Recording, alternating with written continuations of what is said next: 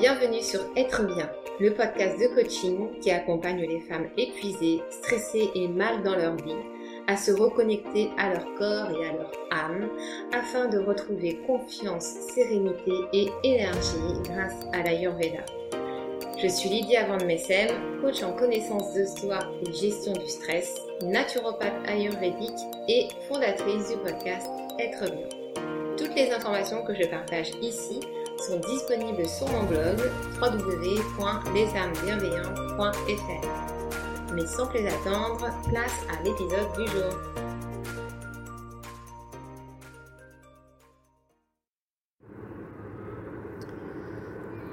J'ai discuté l'autre soir avec euh, une de mes amies euh, très proches qui a un sens du sacrifice très prononcé, qui ne sait pas accepter l'aide et qui se fait systématiquement passer après tout le monde.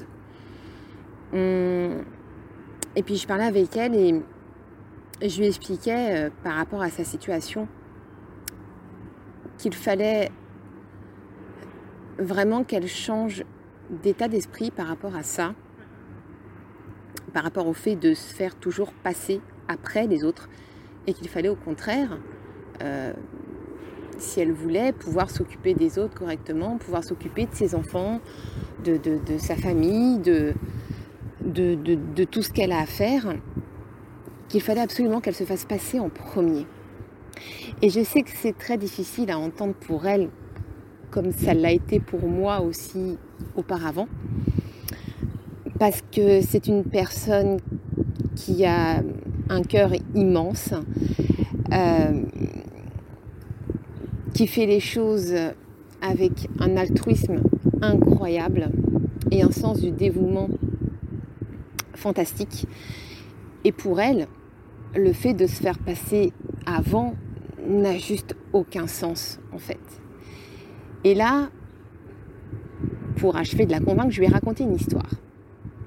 Alors c'est pas vraiment une histoire, alors ça vient pas de moi, hein. je, l'ai entendu quelque part, mais, mais elle m'a tellement scotché voilà, ça, elle m'a beaucoup marqué, je la trouve très parlante. En fait, c'est plutôt une scénette. Euh, imagine que tu es dans un avion avec ton enfant. Alors, que tu es un enfant ou que tu n'es pas d'enfant. Alors, si tu es un enfant, bien évidemment, ça va être plus facile d'imaginer la scène. Euh, un, enfant avec toi euh, qui est petit, hein, dire qu'il a, je sais pas, 3, 3 ans.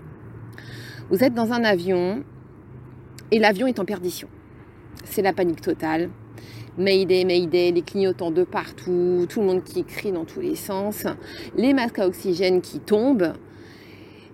Et là, euh, bah, manque de bol, il n'y a qu'un seul masque à oxygène qui tombe. Or, vous êtes deux. Alors, je voudrais te poser une question. Qu'est-ce que tu fais? Est-ce que tu prends le masque à oxygène pour toi ou est-ce que tu le donnes à ton enfant? Je vous laisse quelques secondes pour réfléchir. La réaction première que tout le monde a en général, et c'est celle que j'ai eue aussi, je te rassure, c'est que tu donnes le masque à oxygène à ton enfant. Parce que tu veux que ton enfant vive, survive en tout cas. Et toi, c'est pas très grave finalement si, si tu disparais. Sauf que ton enfant, il est petit, il a besoin de toi. Il ne sait pas comment on se sert d'un masque à oxygène. Donc tu vas lui laisser ton masque à oxygène. Toi, tu meurs. Et puis comme ton enfant ne sait pas se débrouiller tout seul et qu'il a besoin de toi, mais que tu n'es plus là pour l'aider, eh bien il meurt aussi. Alors que si tu prends le masque à oxygène pour toi, toi tu sais comment faire. Tu sais que tu peux prendre le masque oxygène, respirer quelques bouffées, lui donner pour qu'il respire lui aussi, le reprendre et puis alterner comme ça, l'un et l'autre. Et au final, vous survivez tous les deux. Parce que tu auras choisi de te faire passer en premier. Bonne journée